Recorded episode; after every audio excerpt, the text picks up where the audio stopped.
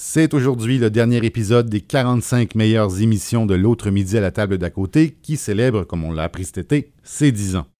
Voici donc la suite de cette rencontre entre Jean-René Dufort et Dominique Champagne, diffusée originalement le 12 juillet 2014 parce que, comme la mousse au chocolat, on n'en a jamais assez.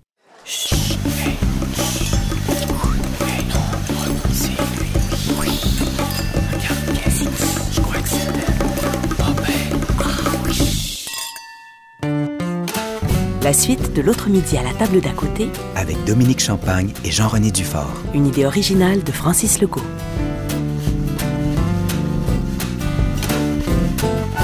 Puis, Puis quoi? Ben, Jean-René Dufort et Dominique Champagne ont parlé de quoi pendant que j'étais aux toilettes? De vin, parce que le chef Alexandre est venu leur servir un deuxième verre. Euh, c'est tout? Mais avant que je parte, Jean-René racontait qu'il avait failli mourir. T'as vraiment de bonne mémoire. Moi, j'étais en train de prendre une bière avec euh, mes chums euh, dans l'équipe d'Infoman.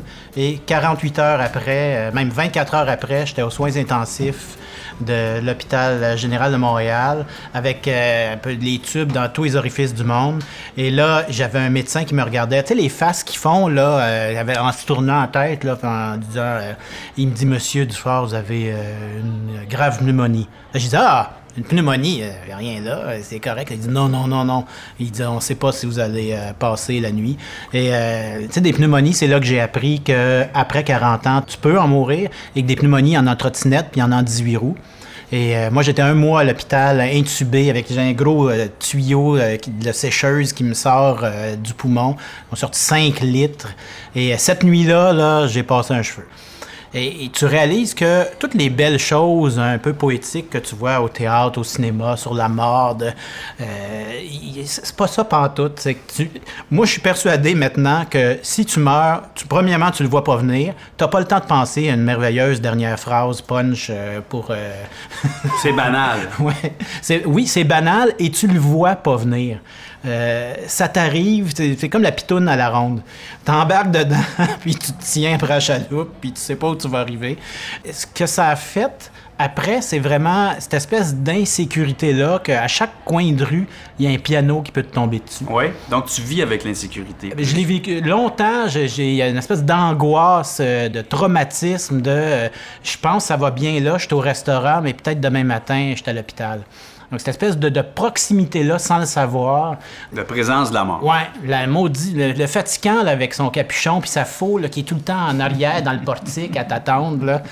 ça, j'ai trouvé ça plate longtemps. ça a-tu changé quelque chose dans ton comportement au-delà de cette insécurité-là? Il y a une. Ben, je sais pas si changé, mais il y a un moment que j'ai trouvé particulièrement pénible. Tu sais, moi, je te disais que mon père est mort à 13 ans. J'avais 13 ans et je me souviens, il est mort très rapidement, l'espace de, six mois. Euh, euh, il a appris qu'il avait le cancer du côlon, puis euh, il était parti en six mois. Là, mon père, faisait des, des marathons, il était hyper en forme. C'était vraiment un athlète. Et moi, je me souviens d'avoir été à l'hôpital à côté de, au chevet de mon père, tu toute maigre, puis là, c'était ton pilier qui, ton super héros qui, qui a perdu ses pouvoirs. Et là, moi, quand je me suis retrouvé à l'hôpital, il y avait mon fils qui venait me voir, puis je voyais dans sa face le même regard que moi j'avais quand j'étais jeune. Et moi, c'est beaucoup au niveau de la, paternité que ça m'a que ça m'a changé. De, vraiment, l'importance est là. D'espèce de, lien là, puis de, de, tu vis pas pour euh, d'autres choses que les personnes que tu aimes autour de toi. Puis quand tu es sur le bord de crever ou tu as subi ça et tu es dans ton lit, tu penses aux choses que tu voudrais faire, puis c'est euh, euh, rarement aller boire un verre de champagne, c'est plus euh, retrouver tes proches, retrouver ta, maison, retrouver ton arbre dans le fond de la cour que tu aimes ça t'à côté dessus pour aller lire un livre. Tu sais, ces petites choses niaiseuses-là. L'importance des petites choses, c'est là que c'est ça, ah qui te frappe. Ouais. ouais. Mais à part de ça, je reste aussi niaiseux. Moi, ça m'est arrivé euh, deux, trois fois d'aller flirter avec la mort. Ah, t'as beaucoup d'expérience. Ben, beaucoup d'expérience. À, différents niveaux, mais la première fois, j'avais 25 ans. Et euh, je suis tombé en bas d'un chapiteau au Vieux-Port. C'était mon premier show professionnel qui était un flop total. Et euh, j'ai fini par ne me que me casser les deux pieds, mais j'aurais pu me tuer ce fois-là. Mal tombé.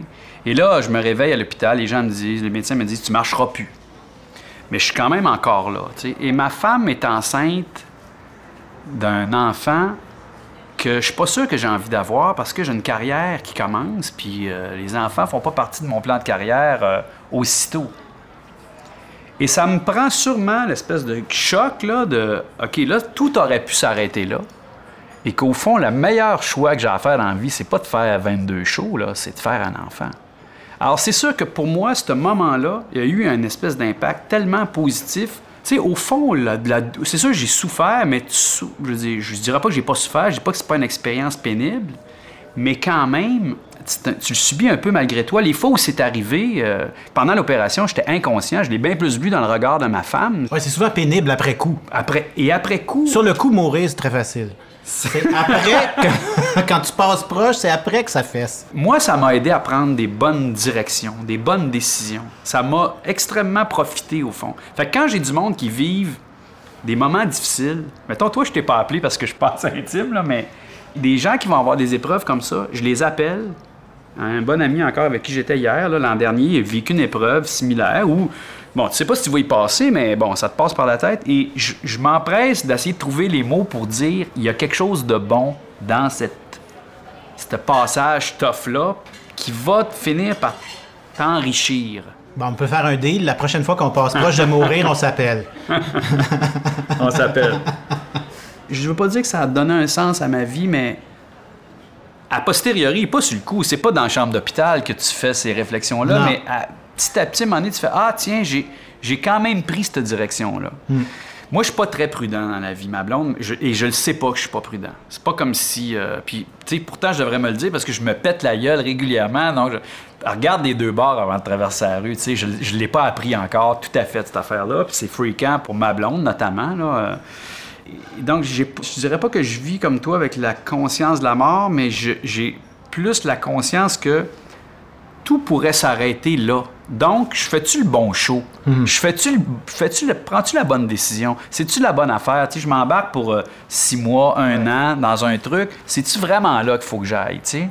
Comme là, je- là, on me propose d'aller faire un show à Paris qui, pour moi, a comme des espèces d'odeurs de Sunday aux fraises. J'ai l'impression que je m'en vais faire un banana split. Puis j'ai pas besoin de faire un banana split normalement dans la vie. Ces temps-ci, je me prends au sérieux. Je suis au combat. Je faire des choses signifiantes et, et importantes. Tu sais, je me prends un peu pour le, le ministre des Affaires, euh, des, des- des affaires euh, des ressources naturelles. Des fois, un bon banana split, c'est bon. Mais c'est ça que je t'apprends à me dire. Je me dis peut-être qu'il est temps pour moi d'aller donner dans le banana split un petit bout de temps, juste pour aller voir ailleurs si je suis pas là. C'est ça que ça fait aussi l'épreuve de la mort. C'est tout à coup, ça t'amène là où tu savais pas que tu. Tu, tu, tu te doutes pas de ça. Tu es en train. Tu es en train de me faire réfléchir parce que moi, je fais quotidiennement que du banana split. Donc, à un moment donné, il faudrait bien que je fasse quelque chose de sérieux. Non, mais je dirais pas ça. Moi, si j'ai si j'ai envie euh, quelque chose chez toi, c'est que au fond, tu arrives à avoir du fun. L'humour est très important dans ton métier, mais à faire quand même quelque chose de critique et de signifiant. Je trouve qu'il y a quelque chose de très. euh, je ne veux pas dire que tu es un modèle d'équilibre, mais il y a quand même quelque chose Non, de. tu, non, tu- devrais pas dire ça. Mais il y a quelque chose de sain que j'ai envie parce que moi, je, je vais être tout entier. Des fois, je, je trouve que je me prends trop au sérieux, tu sais. Alors qu'effectivement, il faut toujours. faut pas perdre. euh, Mais j'ai toujours la tendance d'imaginer le pire. Donc, quand ça arrive moins que pire, je suis tout le temps heureux. Moi, je me dis toujours ça s'en va dans le... Mais ça, c'est l'attitude du cynique. Ouais.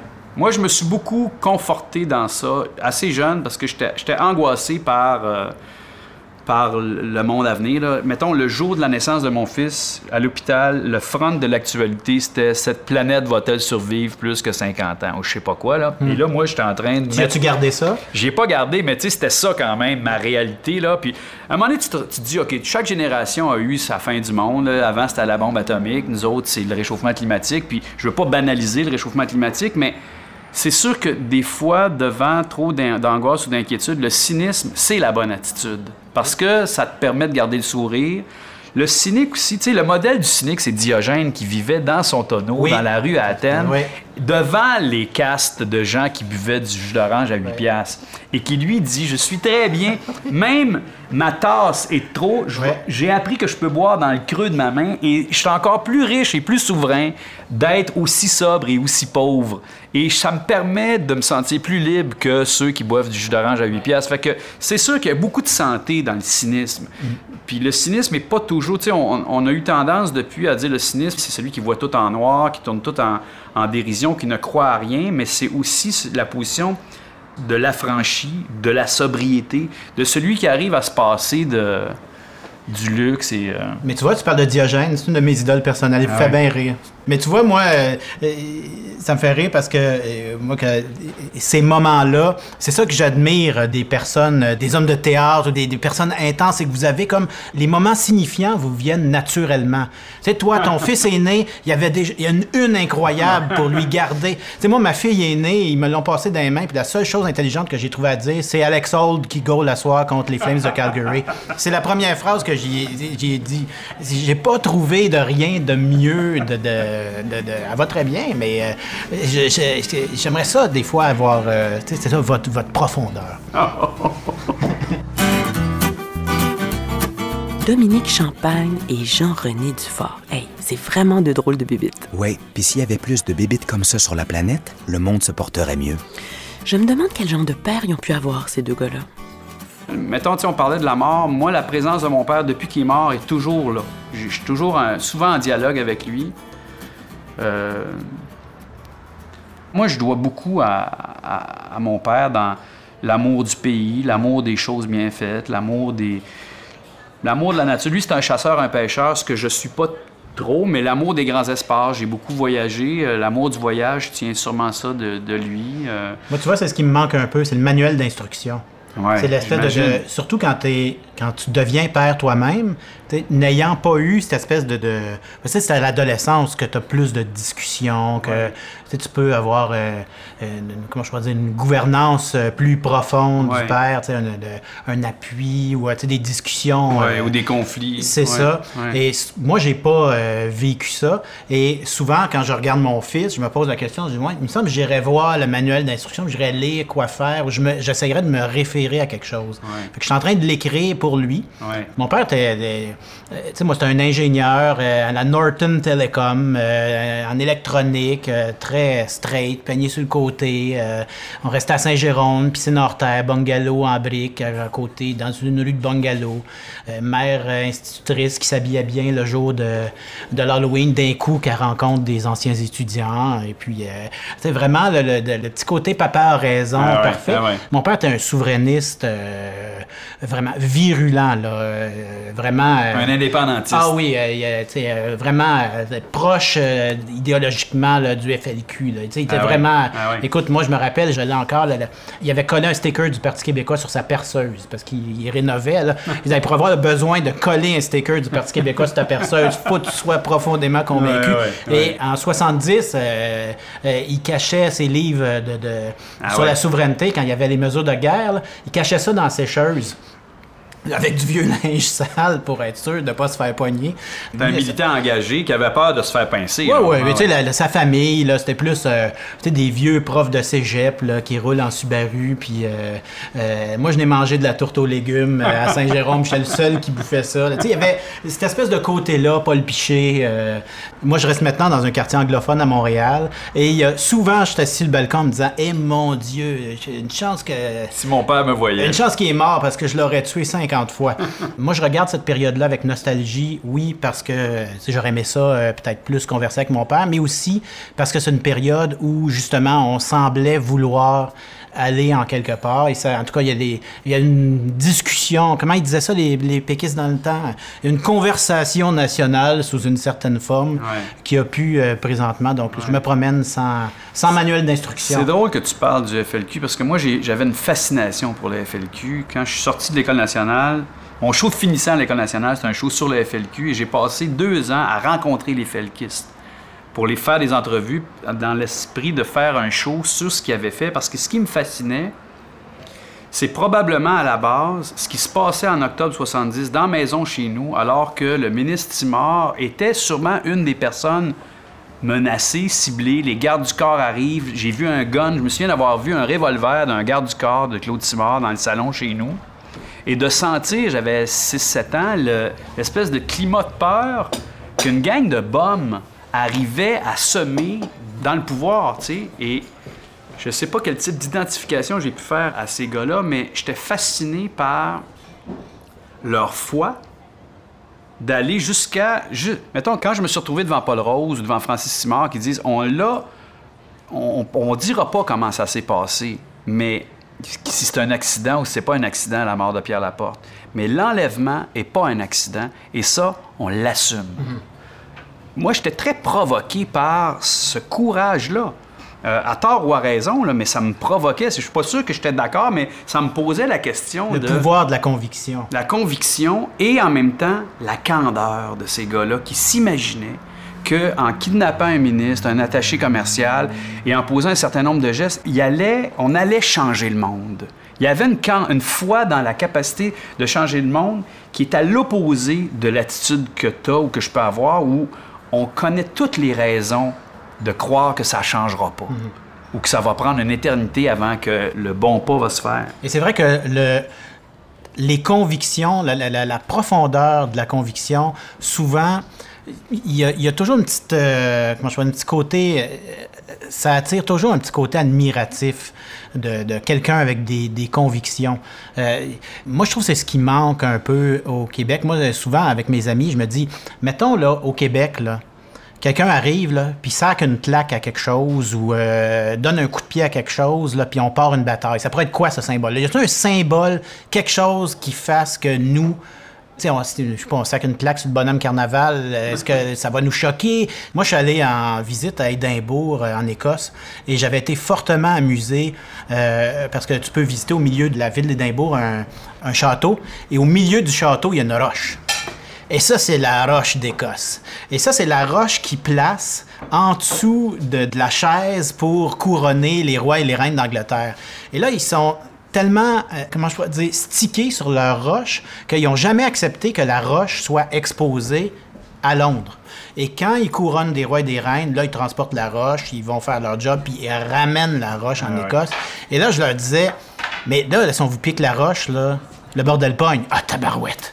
touche pas à notre roche. Et je trouvais ça le fun parce que t'arrivais un peu à l'essence de qui sont les Écossais dans, pas ça ici. dans une roche. Ouais. Et je trouvais ça beau. C'est puéril, Ouais, mais ouais. en même temps, il y a une force du symbole. un symbole que nous, on n'a pas. Et je me dis peut-être qu'on va devenir un vrai peuple. Le jour où on va être capable d'identifier, si tu sacs un coup de pied là-dessus, tu pars une bataille. Toi, t'as pensé quoi du débat autour de la charte de la laïcité? Quand je regardais ça avec les lunettes d'infoman, je riais, mais le reste du temps, j'avais le goût de brailler. Dominique Champagne, lui, est-ce qu'il s'est prononcé sur la charte? Pourquoi il aurait fait ça? Ben, parce qu'il a pas la langue dans sa poche. Mais moi, j'ai pas des opinions très pointues sur la charte. J'ai sûrement moins suivi ça que toi. Moi, ça m'a bien fait rire. J'ai vu tes, tes affaires là, Ah, de- du ri, couple là. qui est allé au Maroc, là, Ah, l'espèce j'ai ri, de- là. puis la réaction de Drainville, puis tout ça. Puis c'est sûr que, ça- mettons, ce soir-là, quand j'ai vu ça, j'ai dit, on... non seulement il y a ce couple-là qui vient exprimer ça, mais le fait, le ministre les laisse dire ça. C'est-à-dire qu'il y a aussi l'espèce de spectacle de ça qu'on veut s'offrir à nous-mêmes pour gagner 15 comtés. Là. Moi, je ne peux pas m'empêcher de voir la, la bassesse du calcul électoral et De tabler sur la peur de l'étrange pour euh, gagner des votes. moi, je fulminais, OK? Parce que je travaille. À Montréal, je travaille, tu sais, mais- mettons la réalité du cirque. Une des belles choses qui se passe au Cirque du Soleil, c'est que dans un studio, tu vas travailler dans le même local avec des Russes, des Brésiliens, des Italiens, des Suédois, des Américains, des Canadiens français. Puis ça marche. Tout le monde, ça fonctionne. Et tu es content d'être là. Tu sais, on dit la Suède nous fait rêver, là, mais ça, c'est un lieu où tu fais, mon Dieu, ça se passe, ça se peut, puis c'est une créature montréalaise. On dit que cette affaire-là, c'est assez unique au monde, puis c'est ici qu'on a créé ce laboratoire-là, puis ça vend des tickets, ça marche. Cet hiver, moi, je montais mon film avec un juif anglophone de Montréal, puis je répétais l'après-midi mon show avec un Marocain, un, un musulman. Ouais. Et ça marchait très bien. Et je voyais tous les soirs quand je rentrais à la maison ou le matin quand j'ouvrais mon journal, toute l'exacerbation de la xénophobie, le spectacle de ça, et ça me dégoûtait. Moi, je suis indépendantiste. Je suis fier du pays de mes pères et je suis. Un instant, t'es quand même un indépendantiste avec l'Ordre du Canada. Avec l'Ordre du Canada, ben, j'ai eu un petit problème de Ouais, conscience. Non, non, quand j'ai. euh, Rappelons-le, là. Non seulement je suis jaloux, mais j'ai quel. euh, J'ai appelé Pierre Falardeau pour avoir sa bénédiction avant d'accepter Il te l'Ordre l'a donné? Il me l'a donné. J'ai même, une photo de Pierre Falardeau avec moi et mon Ordre du Canada euh, quelques mois avant sa mort. là. Incroyable. Ouais. Ben, j- il, me- tu sais, il me disait, ben, si un pays étranger me faisait un honneur, je l'accepterais. Ok. Je disais, OK, Pierre, si j'ai ta bénédiction, euh, je vais y aller. Moi, je viens de Sorel, je viens d'un milieu tissé pur laine. Pur laine. Tu sais, ça parlait pas anglais, il n'y avait pas de musulmans à Sorel, et euh, je peux pas renier ça. Je suis extrêmement fier de mes origines. Mais j'ai passé peut-être 3-4 ans de ma vie à l'extérieur du Québec à voyager dans toutes sortes de circonstances, puis je peux pas m'empêcher de reconnaître que ceux qui ont les Canadiens français, avant d'être des Canadiens français, c'est des Français qui sont partis ailleurs à la découverte du monde, de l'inconnu, de l'étranger. Tu sais, mettons, moi j'aime bien reconnaître chez Robert Lepage le, La saveur. le Louis Joliette, le découvreur, ouais. celui qui va voir au golfe du Mexique, dans le Mississippi, si on est là, si on se trouve, avant d'arrêter puis de cultiver des citrouilles, là, on était d'abord et avant tout des voyageurs. Et on s'est dit, ça peut pas être juste ça, le pays qu'on cherche, fait qu'on va aller voir ailleurs s'il est là. Et pour moi, cette fibre-là est très importante chez nous. Et moi, je suis de même. Après mon cégep, je suis parti avec mon sac à dos pendant deux ans parce que la, chose que j'avais le plus envie de faire, c'était d'aller voir le monde, d'aller ailleurs. Et là, j'ai assurément confirmé à quel point j'étais un Québécois, j'étais un Canadien français, donc très sûr de qui je suis, mais c'est pas vrai que j'étais un xénophobe.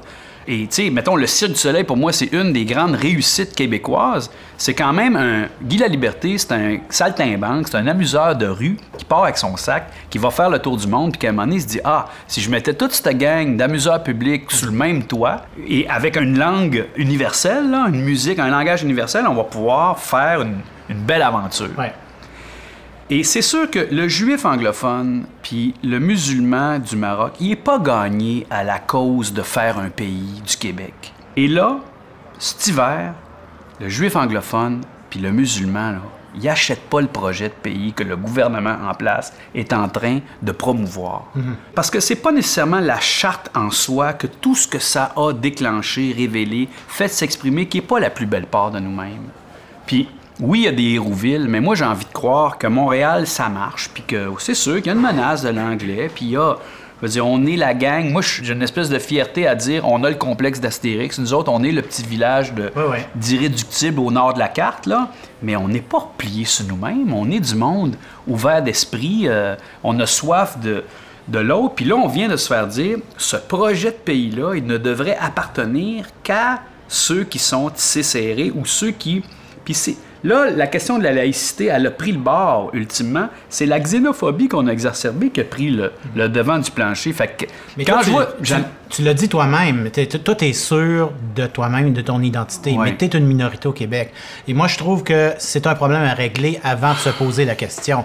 C'est il faut que tu sois sûr de toi-même. Jamais personne d'incertain et de peureux qui va convaincre quelqu'un d'autre. Moi, je trouve qu'il faut régler cette peur-là parce que on l'a vu aux dernières élections. Les libéraux l'ont eu très facile. Ils ont juste eu à dire. Moi, j'imaginais leur Ouais. meeting, là. Ouais. Ils sont arrivés à leur meeting, peur. on dit OK, qu'est-ce qu'on fait pour euh, la prochaine élection? OK, euh, on dit deux, trois fois référendum, puis c'est beau. OK, parfait, fini. On s'en va, euh, c'est beau, la réunion est terminée. Et, et ça a fonctionné.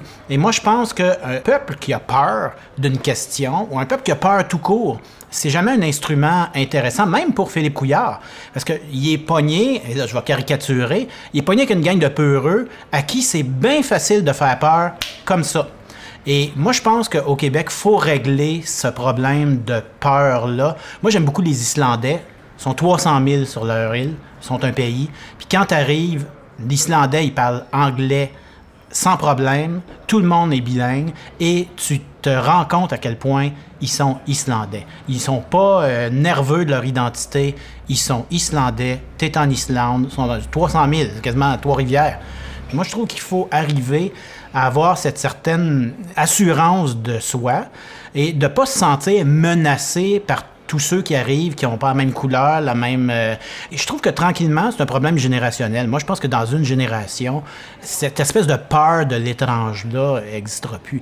Moi, ma fille va à la garderie, c'est l'ONU. Ouais. Elle parle... C'est très comique parce qu'elle elle va dans une garderie anglophone, elle est parfaitement bilingue, elle parle même mieux anglais que français, et son éducatrice est créole. Donc, elle a un accent créole, elle parle anglais, elle a une amie euh, chinoise, fait qu'elle elle- elle parle quelques mots euh, mandarin et elle connaît une toune en, en- en- parce qu'elle a une amie indienne. Puis tu la sens pas insécure. Tu sens pas que c'est quelqu'un qui se demande qui elle est. Ben, tu sens que c'est une personne qui est habituée de vivre dans un monde global et qui va, selon moi, être capable de plus, euh, euh, de, de moins se sentir euh, menacée dans un monde où il y a une certaine diversité. Euh, et à ce moment-là, j'ai l'impression qu'elle va pouvoir plus être capable d'affirmer ce qu'elle est sans le faire avec comme moteur la peur. Parce que je pense qu'on fera jamais un pays en mettant une clôture. C'est, Ouais. Tu peux pas faire ça. C'est sûr. Euh, et moi, je dis toujours, quand on me demande, t'es-tu souverainiste? Je me dis, quand t'es- tu veux répondre oui à veux-tu faire un pays, dans le fond, c'est deux questions. C'est veux-tu que le Québec devienne un pays? Et veux-tu que la gang de Gurlots en présence fasse ce pays? Euh, moi, j'ai beaucoup d'amis euh, très profondément souverainistes qui disent pas grave, même si c'est des gurlots présentement, on va dire oui, puis après ça, dans 5-6 ans, on le débaccera le gouvernement, puis on en fera. Moi, je pense qu'il faut que ça soit quelque chose de bien fait. Et à date, je suis désolé, mais je vois pas mon peuple assez mature pour s'embarquer dans une, euh, une aventure euh, qui demande une certaine euh, maturité et qui demande un certain caractère. Moi, j'ai été renversé. Je trouve ça beau, mais en même temps, ça me fait peur. Le dernier référendum, ça a été 51-49.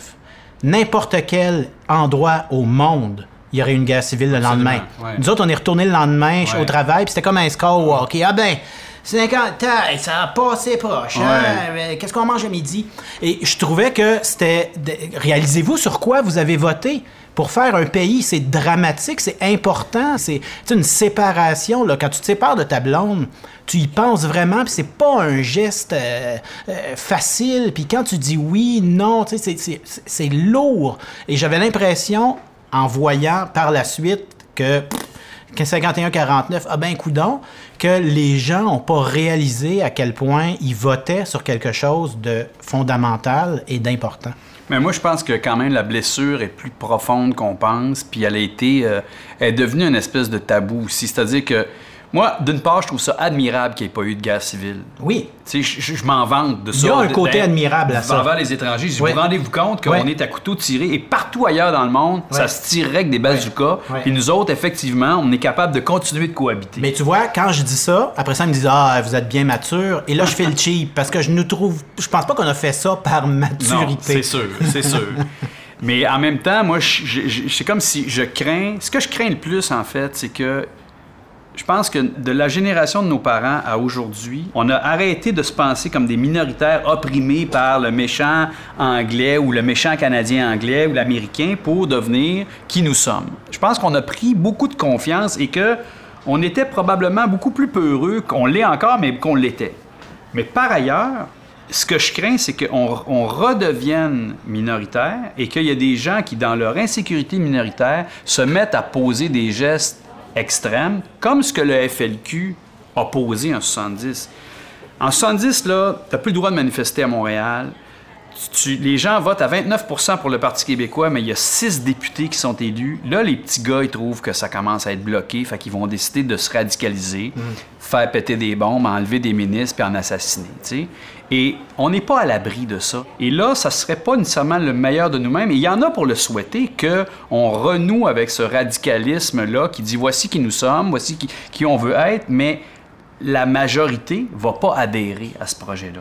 Tu sais, avant, on était colonisés, on était des locataires, on était des petits clins, on était nés pour un petit pain. Je dis pas que tout ça est réglé, mais il y a quand même eu une émancipation. Je compare à mon grand-père, le monde d'où il vient.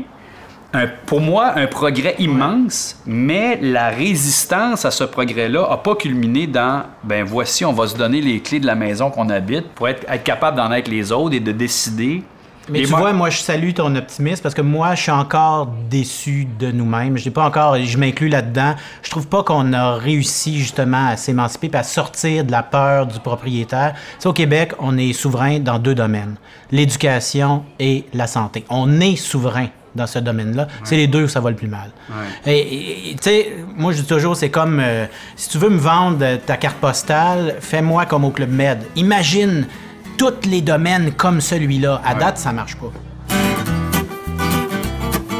Je me souviens quand j'étais au cégep, j'étais allé voir Cabaret Neige Noire. Cabaret quoi? Cabaret Neige Noire. Un des premiers shows de Dominique Champagne. Oh, ça me fait penser. L'autre jour, j'ai vu Jean-René Dufort au Théâtre du Nouveau Monde. Un bizarre, j'étais certain que Jean-René haïssait le théâtre. Ça peut t'aider, là. Moi, j'haïs le théâtre. Eu le théâtre? C'est-à-dire que moi, il n'y a rien qui m'ennuie plus que le théâtre quand c'est pas bon. Il n'y a rien qui m'ennuie plus que ça. J'ai l'impression d'être pris en otage. Mais moi, j'haïs pas le théâtre, mais j'ai l'impression que du théâtre pas bon, c'est encore plus pas bon que d'autres formes d'art pas bonnes. Oui, parce que là, t'es prisonnier, tu sais. Mais quand c'est bon, Ouais.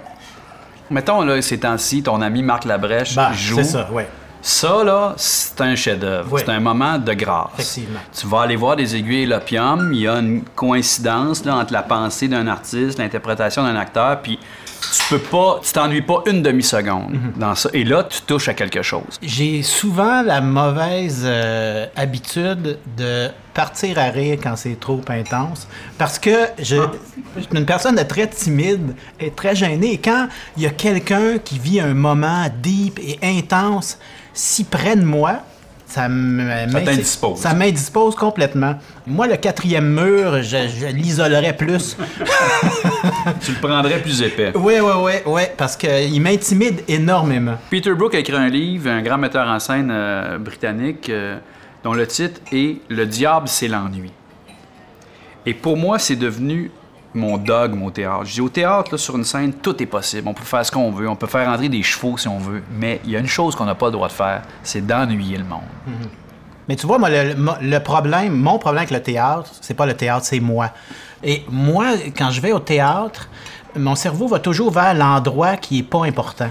Ouais. Et ça, je déteste ça profondément parce que quand je vois une envolée lyrique, euh, je sais pas, d'un acteur, moi, je regarde juste celui en arrière qui passe le temps faisant mine de verser du thé. Puis ça me fait rire. Ouais, ouais. Parce qu'il passe le temps, le temps que l'autre finisse son. Puis après ça, il arrive. puis- Et j'ai beaucoup de misère à me sortir de, de cette emprise de moi-même pour justement me concentrer sur la pièce. Et je suis fatigant pour mon entourage, je suis fatigant pour moi-même, puis je dois être fatigant aussi pour les acteurs, parce que celui qui passe 15 minutes à se verser du thé, puis à faire mine de discuter en arrière-plan, il doit se dire Qu'est-ce qu'il y a? Juste me regarder puis à rire, alors que l'action est sur l'autre qui est en train de déprimer parce que toute sa famille a été assassinée. Ouais, je comprends ça. Je comp- Moi, tu, tu serais le genre de spectateur que je peux inviter une semaine avant-première pour me- m'assurer, voir les, toutes les bouts qui marchent pas, là, tu sais. Mais toi, en tant que metteur en scène, ça te fait tu rire? Toi, de, de- ben, comment tu gères ça, ceux qui sont à l'arrière-plan, là, qui font rien pendant que l'autre, euh, faut qu'il sorte ou faut qu'il... euh, Moi, j'invitais mes gars très jeunes, même qui n'étaient pas en âge de comprendre le drame qu'on jouait. Je les invitais à des enchaînements parce que quand ils commençaient à vouloir aller euh, aux toilettes, Ouais. Il avait raison. Ouais. Il y avait un bout où Brassard disait, c'est un bout où il n'y a pas de saucisse dans le hot dog. Ouais. Et, il- et ils avaient une capacité d'identifier ça qui est très utile parce que tu dis, OK, là, Jean-René Dufort ne regardera pas à bonne place, faut qu'on règle cette affaire-là, tu vois, c'est comique parce que je fais exactement la même chose au visionnement de mon show, Infoman. Ah ouais. Parce que le mercredi soir, avant la diffusion du jeudi, il y a tout le temps l'intelligentsia de Radio-Canada et de Zone 3, la maison de production, qui viennent regarder l'émission pour voir si on se fera pas poursuivre ou si... euh, Et moi, je les observe et là, on part l'émission et quand ils commencent à se gratter ou à grouiller sur le sofa, là, je prends des petites notes. Et là, je sais exactement où ils ont pensé à leur liste À d'épicerie, d'autres à qu'est-ce qu'ils vont manger. Puis c'est ces moments-là, après, que je corrige. Donc, ils sont des cobayes un peu malgré eux. Et ça, je trouve c'est très important d'observer les personnes qui observent ton spectacle. Puis est-ce que tu vis avec la censure? Quand même, tu cherches la limite. Je veux dire, t'es baveux, t'es un peu à côté, t'es...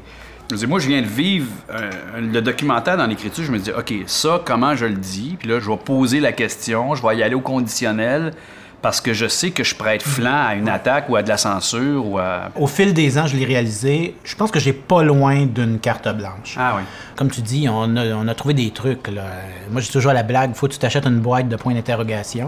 Ça, c'est l'outil parfait. Tu ne fais que poser des questions. Ouais. Tu n'affirmes rien. Ouais. Tu poses la question. Est-ce que cet homme serait un crosseur?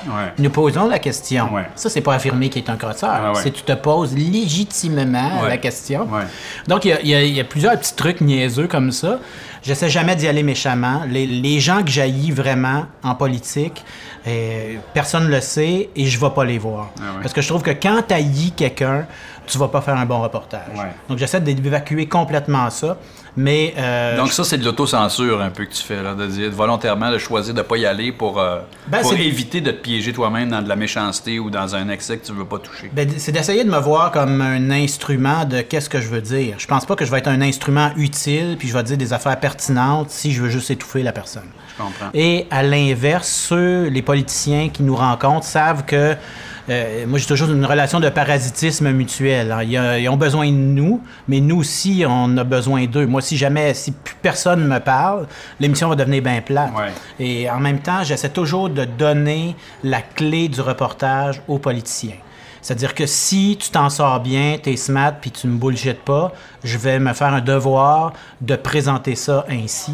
Mais si euh, tu lis tes cartons en dessous de la table, puis ce que tu dis c'est pas vrai, je vais me faire un devoir de le présenter De aussi. dénoncer le coquin. Ouais, c'est ça. Il y a eu la sortie assez remarquée de l'intelligentsia de l'information de Radio-Canada, tout le monde en parle. Tu sais, c'était quand même impressionnant de voir la- l'espèce de, de coalition des Anne-Marie Dussault, euh, Patrice Roy et compagnie. Là, ce- Puis toi, tu brillais par ton absence. Tu fais quand même partie, en quelque sorte, même si c'est le billet de l'humour, c'est quand même l'information que tu fais, une critique de l'information. Parce que moi, ça m'inquiète ce qui se passe avec Radio-Canada et l'indifférence. C'est-à-dire que ça va continuer de se passer. Puis, au bout du compte, même le travail que tu fais, il est menacé. C'est-à-dire que c'est quand même un appareil qu'on s'est donné, rigoureux. Tu sais ce que c'est, avoir une vraie équipe qui va être constante, qui peut aller au fond des choses, qui a un peu de moyens pour voyager, pour mener des enquêtes, pour faire de la recherche. Ça a un prix énorme. Puis il y a à peu près juste Radio-Canada qui fait ça au Québec. Ouais. Fait que si on atteint à ça, moi, là, je ne veux pas dramatiser, mais j'ai un peu l'impression qu'on se comporte comme des Berlinois dans les années 30, où il y a une espèce de montée du fascisme. On est encore en train de boire du champagne en se disant, ben oui, c'est pas drôle, mais l'indifférence règne, puis le fascisme monte. Peut-être qu'on n'a pas le droit de parler de ça, là, mais... euh, Non, non, mais si on n'a pas le droit, on va en parler. C'est ça, c'est encore plus le fun. non, mais euh, euh, moi, eh ben, deux choses. Moi, je suis complètement d'accord avec les personnes euh, de l'information qui sont allées à Tout le monde en parle euh, parler. Je, suis d'accord avec le, fait que Radio-Canada est une institution qu'on a le devoir de préserver. Moi, dis toujours euh, aux gens, juste pour relativiser les choses, surtout au Québec, tu sais, s'il y a deux endroits qui brûlent au Québec, le sous-sol de Radio-Canada et mettons le sous-sol de l'ONF, le Québec perd 90% de ses archives. C'est dire à quel point c'est des édifices Ouais. importants. Ouais. Moi, je trouve que c'est important que CBC, Radio-Canada, comme la BBC, existe justement pour... euh, moi, si je deviens premier ministre du Canada un jour, euh, je vais dire à CBC, Radio-Canada, votre job, c'est de me faire chier quotidiennement. C'est de me rappeler euh, toutes les gaffes que je fais. C'est à ça que vous servez. Et je serai pas en maudit, peut-être que... euh, quotidiennement, je vais être Ouais, trouver ouais. bien gossant, mais c'est important ce rôle-là. Là où euh, c'est un peu différent pour moi, c'est que moi, je travaille pas à Radio-Canada. Moi, je suis produit par une euh, Ah oui. maison de production externe. Ah. Je vends clé en main une cassette. Et je ne suis pas salarié de Radio-Canada. Donc, je suis pas syndiqué à Radio-Canada. Donc, c'est un sujet qui me touche différemment. Ça veut pas dire que ça me touche pas. Mais euh, mes actions euh, peuvent être différentes. Et aussi, euh, comme tu euh, l'as rappelé quelquefois, je suis assez cynique. Et j'ai tendance à trouver, et ça c'est en général, un peu euh, très beau, très noble, mais un peu puéril d'aller manifester dans la rue à 250, euh, de faire des sorties comme ça.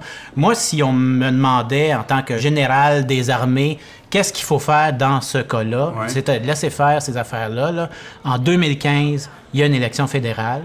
Parce que je pense pas, je pense que c'est clair depuis le début que les conservateurs vont pas demain matin magiquement avoir un billet positif pour CBC Radio-Canada.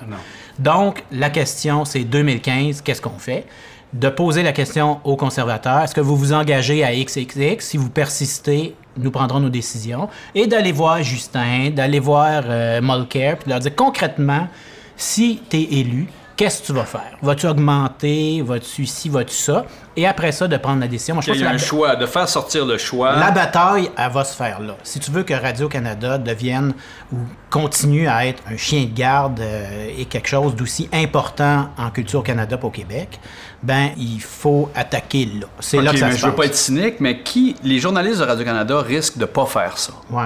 Parce qu'ils ont une sorte de conflit d'intérêts où ils pousseront. Déjà, j'imagine que ça a dû prendre tout leur petit change à un paquet de monde d'aller faire tout le monde en parle. Juste ce geste-là. Mais la population fera pas ça non plus. C'est ça. C'est ça, parce que les, il- tu sais, il y a la- à un moment donné, il y a eu une espèce de, de grosse guerre, là, tu sais, Québécois, Radio-Canada, puis il y avait toujours le, le- ça coûte un milliard. Ouais, ouais. Mais c'est un milliard, c'est gros, mais si tu calcules par scène, par C'est personne, 28 cents par jour par personne ou je sais pas quoi. Là. fait que tu sais, ça dépend. Un Ouais, chiffre. Que ça coûte pas cher, un chiffre ça coûte cher. Ailleurs dans le monde, les télés publiques sont mieux euh, Ouais. euh, soutenues. Moi, euh, je serais pour. euh, si on me pose la question personnellement, veux-tu payer plus pour ça? Moi, entre ça ou un F-35, je vote pour plus de Radio-Canada. Mais c'est mon opinion à moi. Et je suis dans un pays de, de quoi, 30... euh, 30 quelques millions, puis il y en a, ça a l'air à date, qui ont des euh, opinions euh, différentes. Moi, j'ai une inquiétude réelle parce que j'ai vraiment l'impression qu'il y a une partie de mon identité qui a été formée par Radio-Canada. Ben, moi aussi. De qui je suis. Oui, oui. Tu sais, j'écoutais Joyeux Troubadour quand j'avais Ouais. 4 ans et demi. Je suis ça les gobelets. Exactement. Tout ça, pour moi, c'est très, très évident, très important. Tu sais, chez nous, on n'avait pas le droit d'écouter le disque quand j'étais jeune. Ah, toi non plus? Moi aussi, c'était interdit. C'était ça, là. On, on veut dire, on, on, on- on était délinquants en essayant d'écouter Patoff. J'écoutais la cabane à Midas La cabane à Midas, en exactement. Bon, alors ça, c'était des inter- violer des interdits, tu sais, importants. Fait que, bon, c'est dur. Le monde a changé, mais il reste que... Tu sais, atteindre à Radio-Canada, c'est montrer au grand jour ce qui est en train de se passer par ailleurs sur le terrain, à bien des égards, dans l'ombre, puis personne n'en parle. C'est-à-dire qu'il y a une démission par rapport au, au collectif, à ce que l'État a représenté. Mettons, moi, tu sais, on parlait de mon père. Là, tu fais référence aux conservateurs. Oui, aux conservateurs, c'est-à-dire qu'à la valorisation qu'on a de la libre entreprise qui dit le moins de contrat social on a, Mm. le moins l'État intervient, le moins on soutient, on demande à l'État d'agir en gardien. Qu'est-ce que l'État sinon le contrat social? Mais tu vois, ça, c'est mon côté, euh, comment je pourrais dire, désengagé. Moi, souvent, il y a des, euh, beaucoup de personnes de gauche qui viennent me voir. Qu'est-ce qu'on peut faire contre les méchants conservateurs? Ben, je dis, ben, qu'est-ce qu'on peut faire? Ils ont été élus démocratiquement par une majorité. Ils sont organisés. Ils travaillent fort pour leurs idées. Ils font bien dans le cadre de ce qu'ils sont. Ils sont dans leur monde irréprochables. Ils ont mérité le pouvoir. Faites mieux qu'eux. Ouais. C'est tout. Et, et si- vous réussirez jamais à être à leur place si vous êtes euh, désorganisé, si vous splittez le vote tout le temps, si vous, êtes tout le temps en train de vous euh, euh, de discuter à savoir euh, qu'est-ce qu'on va faire, comment. Non, on va pas s'allier avec lui parce qu'on est plus peu, puis ci, puis ça. Dire, eux, ils font bien leur job. Ils vivent bien leur petite vie de conservateurs et ils ont droit au respect pour ça. Si on partage pas leurs opinions, ben il faut s'organiser mieux qu'eux, c'est tout. Je suis surpris. Jean-René Dufort, il est pas comme à la télévision. Tu veux dire quoi par là? Mais je pensais qu'il était plus baveux. Il a quasiment l'air timide. Ben, c'est pareil pour Dominique Champagne. J'aurais gagé qu'il était arrogant, mais pas pantoute. Ça t'arrive-tu des fois de sentir que t'es allé juste, t'es trop moqué ou t'es allé trop loin ou... euh, Il y a quelques fois que j'ai trouvé que les reportages étaient trop rough, mais comme je suis, euh, ça paraît pas dans la vie, mais je suis quelqu'un d'assez euh, sensible et euh, j'aime pas ça euh, fesser sur tirer sur, les ambulances. Euh, J'aime, j'ai, c'est mon côté. Euh, sais, Infoman, ça parodie beaucoup les, les super héros. C'est mon côté super héros. J'essaie de, de protéger le faible et le faible, ça peut être un politicien niaiseux. Ouais, ouais. On n'a pas fait mal à grand monde. Moi, je dis toujours, tu sais, quand on dit, ah, le pouvoir que vous avez, on a zéro ou très peu de pouvoir. On peut essayer d'avoir la prétention d'éveiller quelques étincelles dans la tête des gens, mais, tu sais, moi, j'ai euh, écœuré Stéphane Dion pendant combien d'années? Il est devenu chef du Parti libéral du Canada. Donc, si on avait vraiment euh, beaucoup de, de pouvoir, euh, moi, j'étais à côté de lui euh, quand il est devenu chef du Parti libéral du Canada, et c'était très drôle parce que même dans ses yeux, lui-même ne croyait pas. c'est c'est toute la beauté du personnage, selon moi, et tout le petit côté puéril de Stéphane avec son vieux sac à dos euh, d'université. Puis dis-moi donc, est-ce que la politique t'intéresse? Est-ce que c'est un fantasme que t'as de dire un jour, je vais comme René Lévesque, quitter le journalisme et faire le plongeon en politique? C'est bizarre, j'allais te poser la même question. je sais pas, je pense pas. Euh, si jamais euh, je finis par euh, une façon ésotérique euh, dans le monde politique, je pense pas que ce serait devant euh, la caméra. Je peut-être euh, stratège à l'arrière, élaborer des politiques, travailler comme ça, mais je j'ai pas c'est pas une job. Moi, je les côtoie beaucoup les politiciens, les politiciens, puis j'ai quand même, ça paraît peut-être pas tout le temps, mais un grand respect pour eux parce que c'est pas une job facile. Mes confrères euh, des médias, euh, les journalistes, sont parfois très injustes envers eux un des très bons exemples, c'est le documentaire à hauteur d'homme euh, avec Bernard Landry, où tu vois vraiment là, la meute de loups, le côté chien de, la meute journalistique. Et je trouve que souvent, le politicien, est, euh, c'est souvent, il nous cache des choses, il essaie de nous magouiller, euh, il essaie de, de, de nous emplir, mais d'un autre côté, ils sont souvent peinturés dans le coin. Puis, mais donc, tu as du respect pour la fonction. Oui, j'ai du respect pour la fonction. J'ai du respect pour... je suis convaincu la majorité d'entre eux y vont pour des bonnes raisons. Mais d'un autre côté, je suis convaincu que devenir politicien de carrière, moi j'ai de la misère à penser qu'après 15 ans au pouvoir, tu as encore des idées. Moi, je pense que tu as un certain laps de temps pour les réaliser. Et quand tu colles trop longtemps, euh, tu peux être un bon gestionnaire, euh, tu peux être un bon euh, gérant de perrette. Là. Tu sais, admettons là que. Admettons On se part un parti. Ben, moi, j'ai pas ce. J'ai souvent ce fantasme-là, mais je, je, je, suis très ambigu par rapport à. Je me demande si quelqu'un débarquait chez nous avec une autorité suffisante pour me dire, faire appel à mon sens du devoir.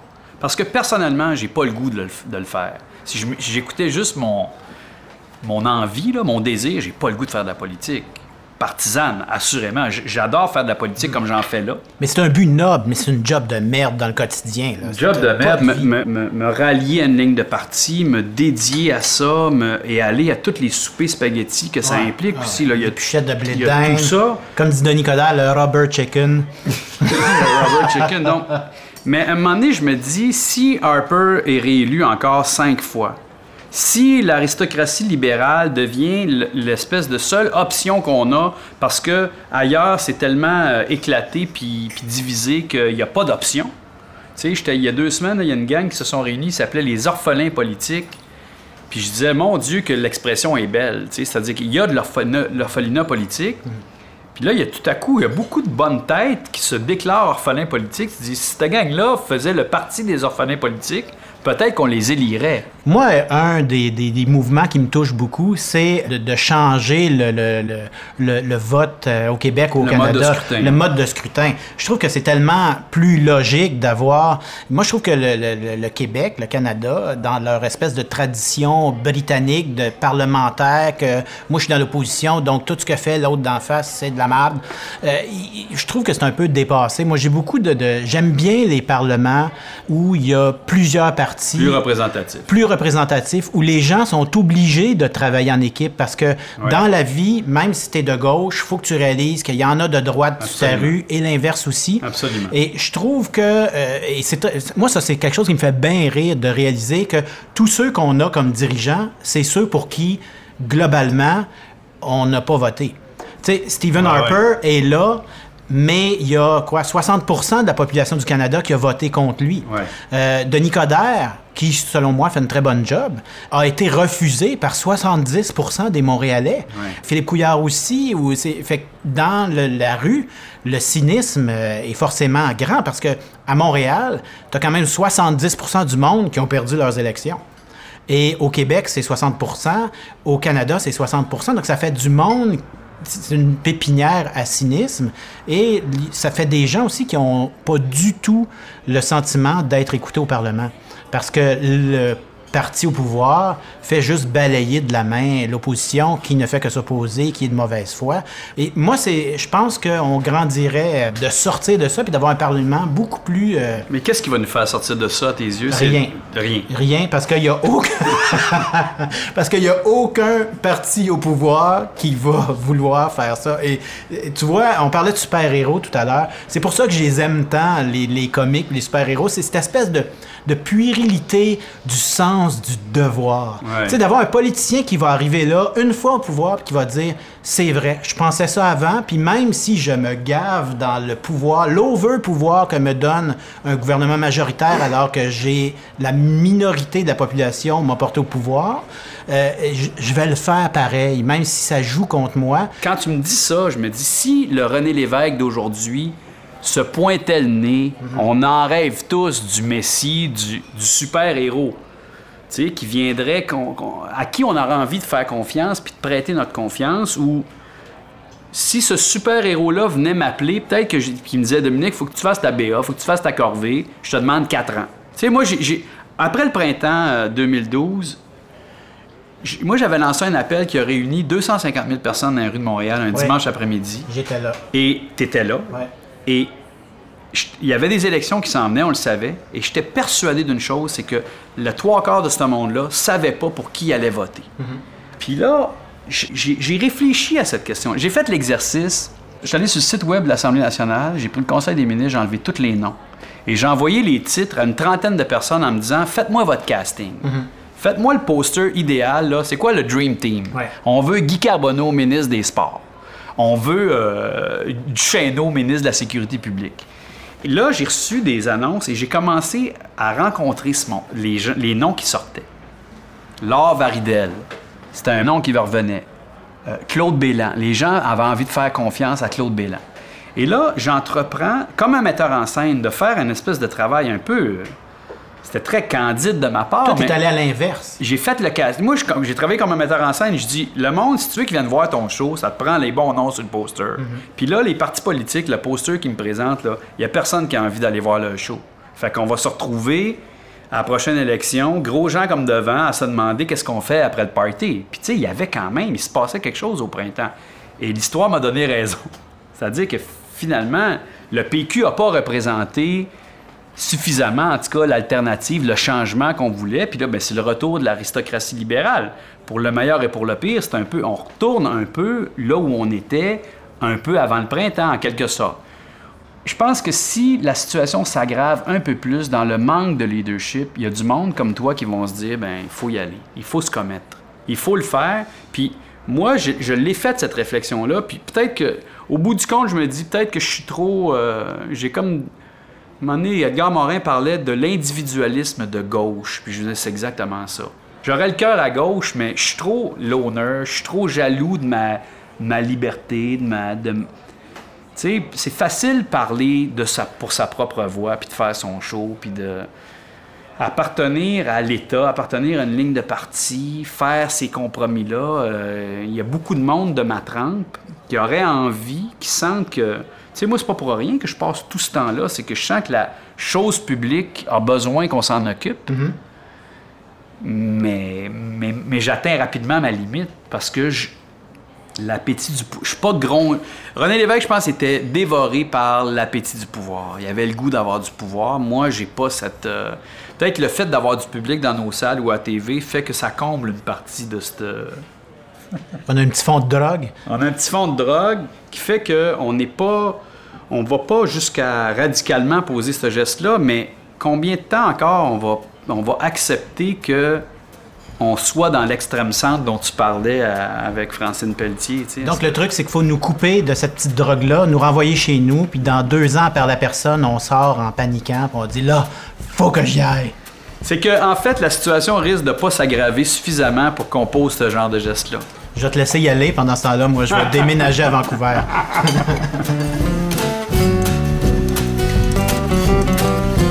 C'était l'autre midi à la table d'à côté, Avec Jean-René Dufort et Dominique Champagne. à la recherche Olivia Lévy, À la technique Sylvain Brunet et Steve Côté. à la narration Éric Paulus. Et Macha Limonchik. Un merci particulier à Alexandre Loiseau du restaurant Le Cocagne. Cette émission est signée Francis Legault.